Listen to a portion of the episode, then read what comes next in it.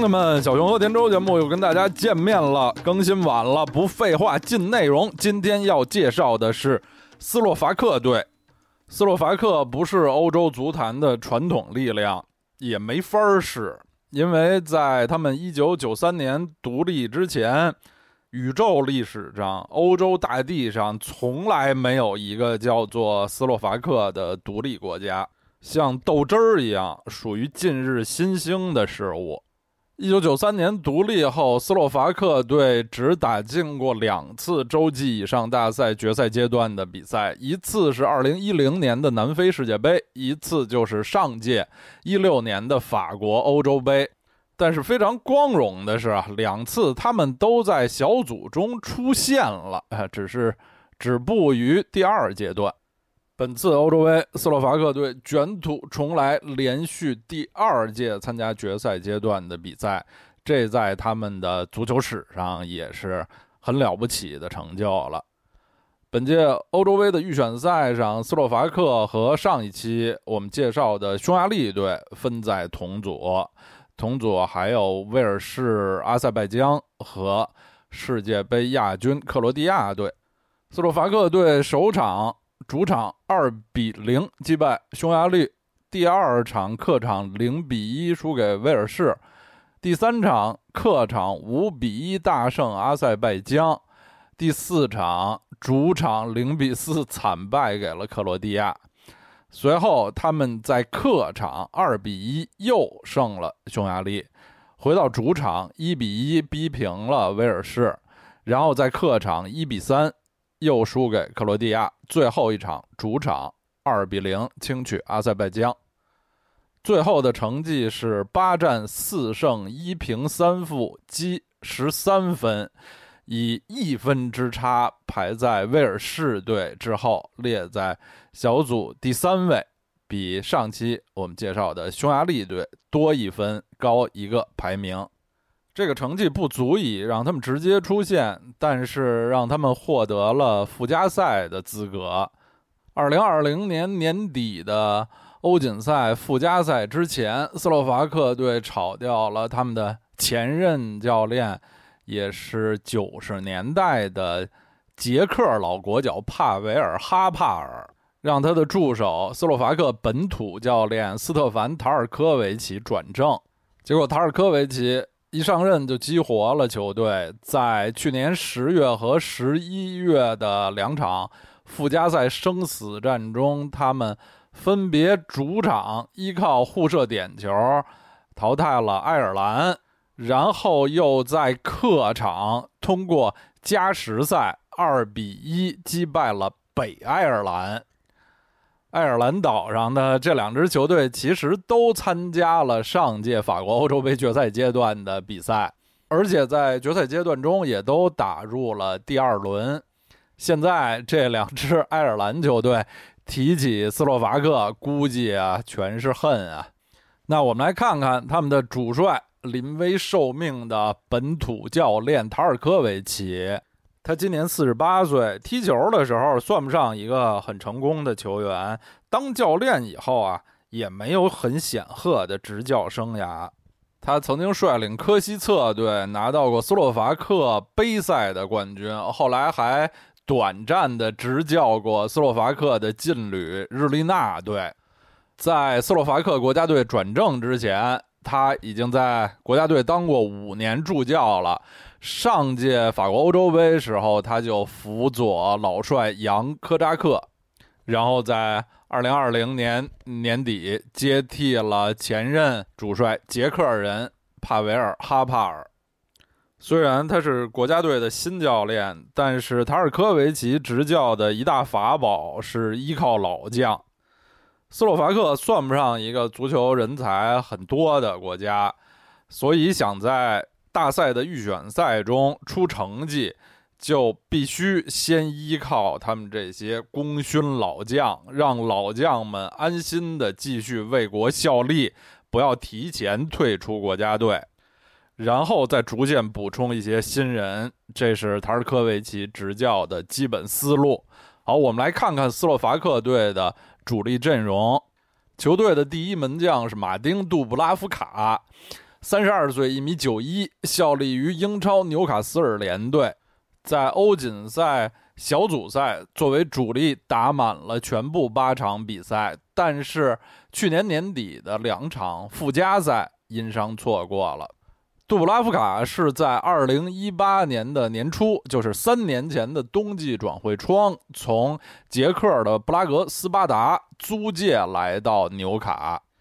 一到纽卡，他就确立了自己的主力地位，表现非常出色和稳健，我印象都非常深。当时，哎，我发现纽卡怎么来了这么一个新的东欧门将啊？特别的令人放心。结果在第二个赛季，纽卡就立刻把杜布拉夫卡的租借变成了买断。此后的两个赛季，杜布拉夫卡都是纽卡核心级的球员。在这么一支英超保级球队啊，他的工作是非常繁忙的，是。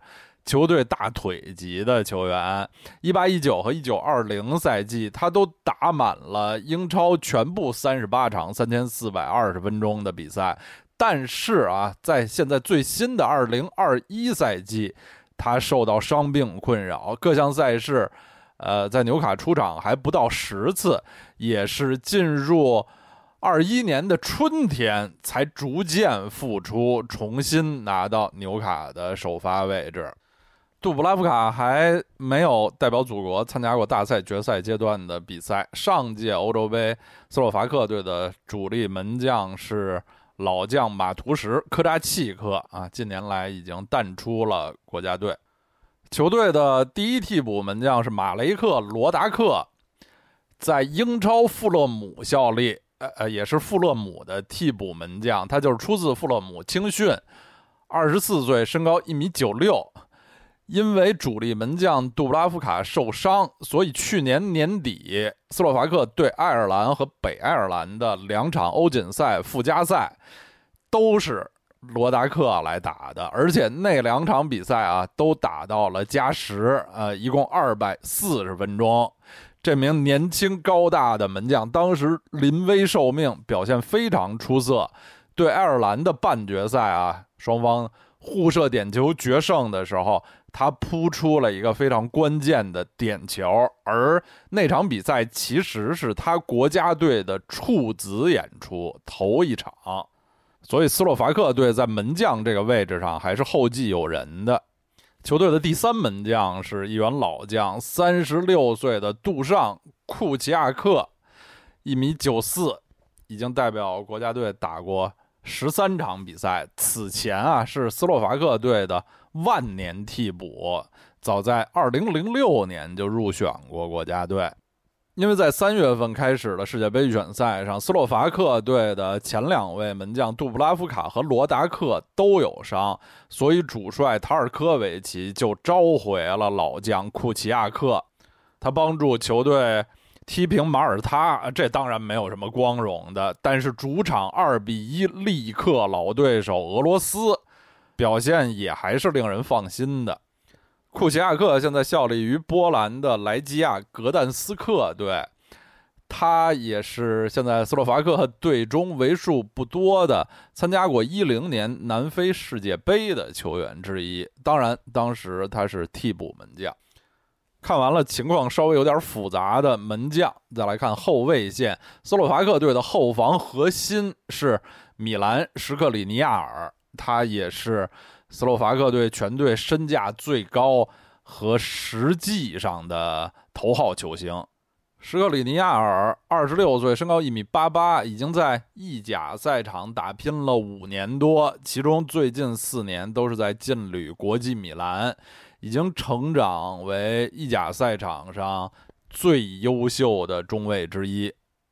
像传统的优秀东欧中卫一样，什克里尼亚尔的正面防守拦截能力非常强，而且比赛作风凶悍。同时，他还具备相当不错的后场出球、长传能力，在国米的三中卫体系里面是主帅孔蒂非常信任的球员。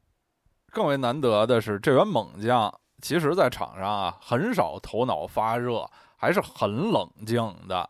他在国米四年，好像只吃过一张红牌，在国家队到现在已经踢了三十九场比赛，也从来没有吃过红牌。进入二零二一年以来啊，什克里尼亚尔在国家队球运亨通，最近两场世界杯预选赛对马耳他和俄罗斯的比赛，他都进了球。作为一名中卫，而这两个球是在国家队他的第一和第二个进球。未来的至少五年里啊，五到八年里，他一定是斯洛伐克队的核心球员，肯定的未来队长。比较可惜的就是斯洛伐克队和什克里尼亚尔处于同一水平线上的球员啊，并不多。五年前的法国欧洲杯，当时年仅二十一岁的什克里尼亚尔就参加了，还有不止一次出场。呃，现在他在国家队的中卫搭档也是一名年轻人，就是卢博米尔·萨特卡，现在波兰莱赫波兹南队效力，二十五岁，一米八八，国家队十一场零球，在欧锦赛预赛出场两次，最最主要的是在最后一场对北爱尔兰的生死战中打满了一百二十分钟。由此确立了在国家队的地位。球队后防的左右两闸是两位老将啊，或者几乎可以算高龄老将了。左边卫是托马斯·胡波坎，三十五岁，一米八三，现在已经在塞浦路斯联赛来效力了。国家队六十场零球。胡博坎二零零六年就进入了国家队，比球队老大哈姆西克。都早，其实他二零一八年之后基本就淡出国家队了。但是在去年十一月啊，对北爱尔兰队那场生死战之前被召回啊，那也是他在欧预赛的唯一一次出场。从此啊，这个老兵新传重新谱写了，又成为了国家队的主力。现在看来是肯定要出征欧洲杯了啊。然后右后卫是彼得·佩卡里克，三十四岁，一米七零，在德甲柏林赫塔，他已经在赫塔效力了九年啊，是球队忠诚不二的老臣子。佩卡里克啊，参加过一零年的世界杯，也是零六年就进入国家队的。补一句啊，刚才忘了说了，斯洛伐克队最主要的阵型现在是四幺四幺，他们的主力后腰是斯坦尼斯拉夫·洛伯特卡，二十六岁，国家队二十七场三球。这位身高一米七二的小个子防守型中场啊，一度曾经是斯洛伐克足球最大的希望之星，他成名于西甲的塞尔塔，然后在二零二零年。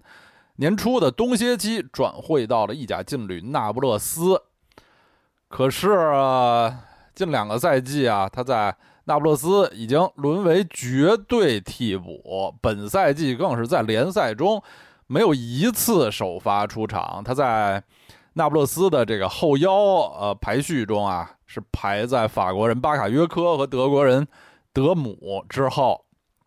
洛伯特卡是一位双脚球员，两脚技术很平均啊，在俱乐部通常就是一个中场扫荡者，基本不参与进攻。但是在国家队，他的位置要更灵活啊，责任要更多一些。在预选赛，他是出场九次，一球两助攻，是球队的绝对主力和出线的功臣。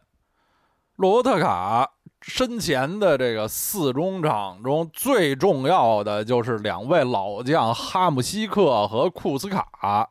马雷克·哈姆西克就不用多介绍了，斯洛伐克独立之后的足球史第一人啊，斯洛伐克历史第一球星，国家队历史的出场王一百二十六次和射手王二十六球。今年七月，哈姆西克就要满三十四岁了啊，身高一米八三。其实啊，考虑到哈姆西克已经成名了多少年，他今年才三十四岁，已经比我想象的要年轻不少了啊！当然了，他呃一九年离开那不勒斯之后啊，就基本上算是离开了主流足球世界了。之后他来到中国，在大连淘金两年，呃，竞技状态也有所下滑，呃，成绩更是乏善可陈。呃，今年年初他。回到了欧洲，现在属于瑞典的哥德堡队。不过近期是一直在养伤，好像还没有代表新的俱乐部出场过。只要身体健康，哈姆西克在斯洛伐克国家队的位置还是不可撼动的啊！球队的核心老队长，他在欧预赛、预选赛也是十场比赛全部打了，而且。几乎都是打满全场啊，有三球一助攻。他的中路后插上远射，始终是斯洛伐克队非常重要的得分手段。在哈姆西克身边是他的老搭档、老伙计，也是斯洛伐克队的副队长尤拉伊库兹卡，三十四岁，一米八六，国家队八十二场十球。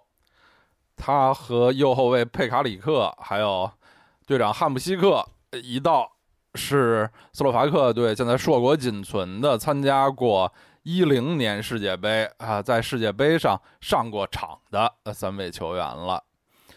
库斯卡已经在意甲联赛打拼了将近十年，成名于热那亚队。一五到一七年，曾在 AC 米兰效力过两个赛季，现在是在保级球队帕尔马。虽然本赛季啊，帕尔马是在意甲苦苦保级，但是老将库茨卡的竞技状态其实相当不错啊，一直没有放弃。本赛季已经有七个进球了。从很多方面来看，库茨卡现在的竞技状态是要好于哈姆西克的。呃，欧锦赛预选赛，他也是参加了全部十场比赛，全部首发，三球两助攻。库茨卡的组织和调度能力要远远逊于哈姆西克，但是在远射和定位球方面毫不逊色，而且防守能力更强。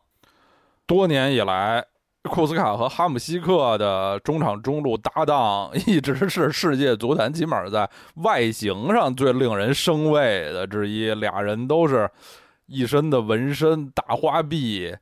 哈姆西克一直是莫西干头，库斯卡有时候是莫西干头，有时候染一个白发、金发什么的，是两位硬汉。当然，现在已经是老硬汉了。然后中场四人组中居于。两翼的是左路的罗伯特·马克和右路的阿尔伯特·鲁斯纳克。马克三十岁，一米七九，现在匈牙利的费伦兹瓦洛什队效力，国家队六十五场十四球。他曾经是英超曼城的青训球员，最近六七年来一直是斯洛伐克队边路的主力。欧锦赛预赛。出场九次，有一个进球和一次助攻。他也是上届欧洲杯的主力之一。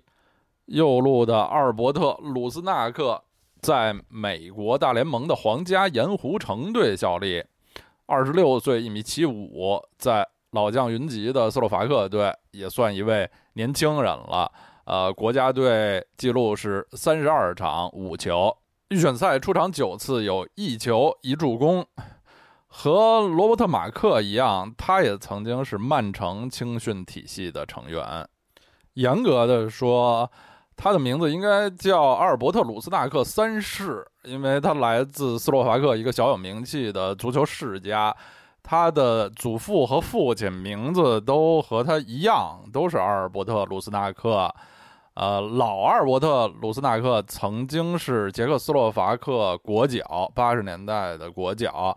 然后他的父亲小阿尔伯特·鲁斯纳克是现在斯洛伐克十八岁以下国家队的主教练。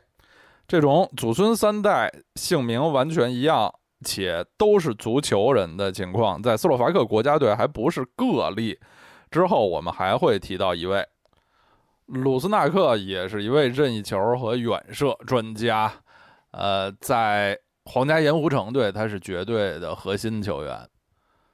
斯洛伐克队中场一位重要的多面手型轮换球员是二十六岁的安德烈·杜达，身高一米八一，效力于德甲的科隆队，国家队四十四场五球，本届欧锦赛预选赛出场七次，有一个进球和两次助攻。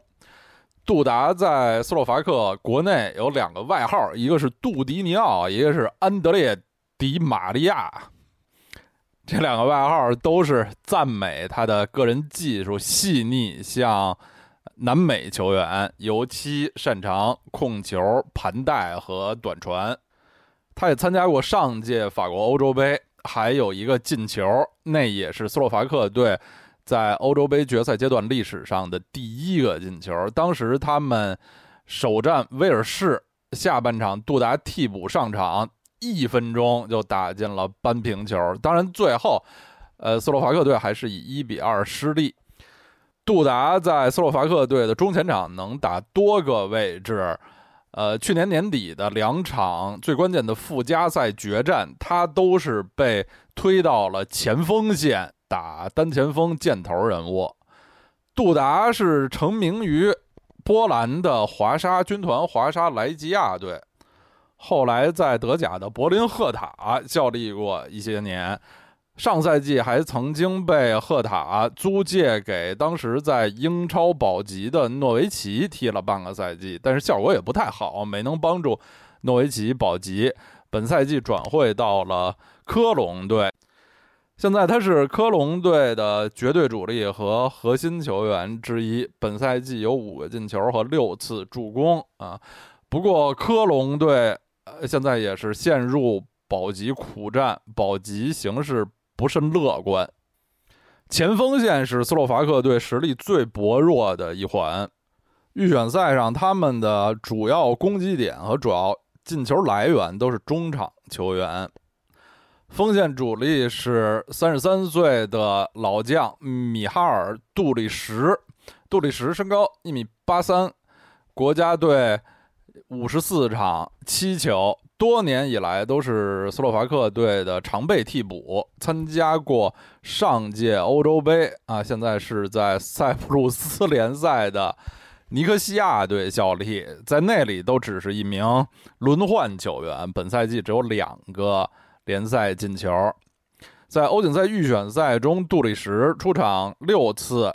打进了一个球，虽然只进了一个球，但这个进球价值千金。这就是附加赛决赛对北爱尔兰加时赛的制胜球。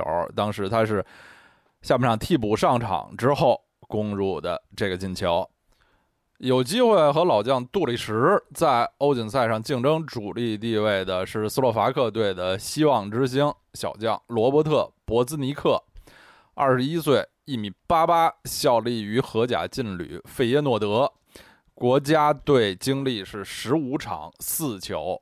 本届预选赛，他参加了七场比赛，有三个进球，是斯洛伐克队的一大惊喜发现。这名小将虽然身材高大，但是身材略显瘦弱，在俱乐部费恩诺德还是绝对的替补。斯洛伐克队中前场还有一位值得关注的新人，是年仅十九岁的托马斯·苏斯洛夫，效力于荷甲的格罗宁根队，是罗本的队友。和罗本一样，他也是踢边锋的，身高一米七三的小个子边路快马。目前在格罗宁根已经是主力轮换球员了。呃，他也在去年年底上演了斯洛伐克国家队的首秀。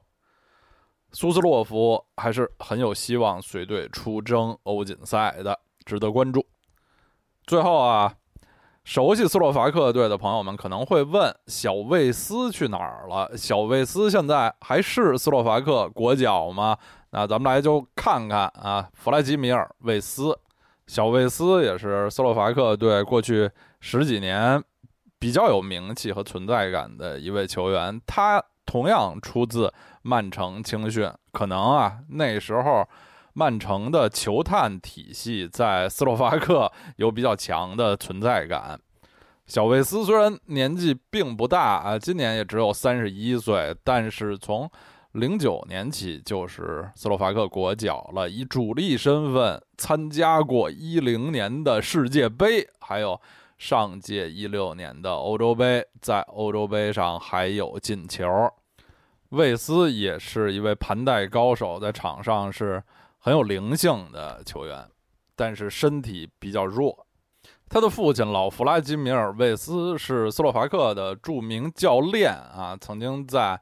国家队执教过一些年，上届欧洲杯，斯洛伐克队的主帅就是老魏斯。当时魏斯父子啊，一个人是主教练，一个是球队的主力攻击手，也是一度传为佳话。前些年，老魏斯一直执教格鲁吉亚国家队，还是。颇出了一些成绩的，尤其是在去年年底，他们最终离本届欧洲杯决赛阶段的比赛就差了一步之遥，是输给我们前几期曾经介绍过的红舍利北马其顿队。啊，其实老魏斯的父亲就是小魏斯的爷爷啊，嗯名字也叫弗拉基米尔·魏斯啊，当年也是。捷克斯洛伐克的一位职业球员，咱们还是说回小魏斯啊，因为伤病和身体的原因，在二零一八年年底之后，小魏斯就再也没有入选过斯洛伐克国家队，所以他还从来没有在球队的新帅塔尔科维奇手下出场过。呃，目前他是效力斯洛伐克。国内的布拉迪斯拉发队啊，终于是兜兜转转多年之后回到了祖国。今年年初，塔尔科维奇又把小魏斯召回了国家队，但似乎目前还没有上场过。呃，这员老将能否赶上欧锦赛的末班车，目前还是一个未知数。斯洛伐克队主要球员的情况就是这样。总的来说，他们的主力球员年龄偏大，而像什克里尼亚尔这样的高水平中生代球员也为数不多。呃，一度被认为是球队希望的洛伯特卡和杜达这批球员，近几年发展的都不算太理想。锋线上，球队也缺乏真正具有统治力的前锋。从纸面实力上看，确实是一般。但是在斯洛伐克队参加的仅有两次大赛中，就是一零南非世界杯和一六法国欧洲杯，他们都是在不被看好的情况下，呃，两次分别淘汰了意大利队和俄罗斯队，打进第二轮。所以。斯洛伐克队在传统上还是一支比较强悍、比较能战斗的球队。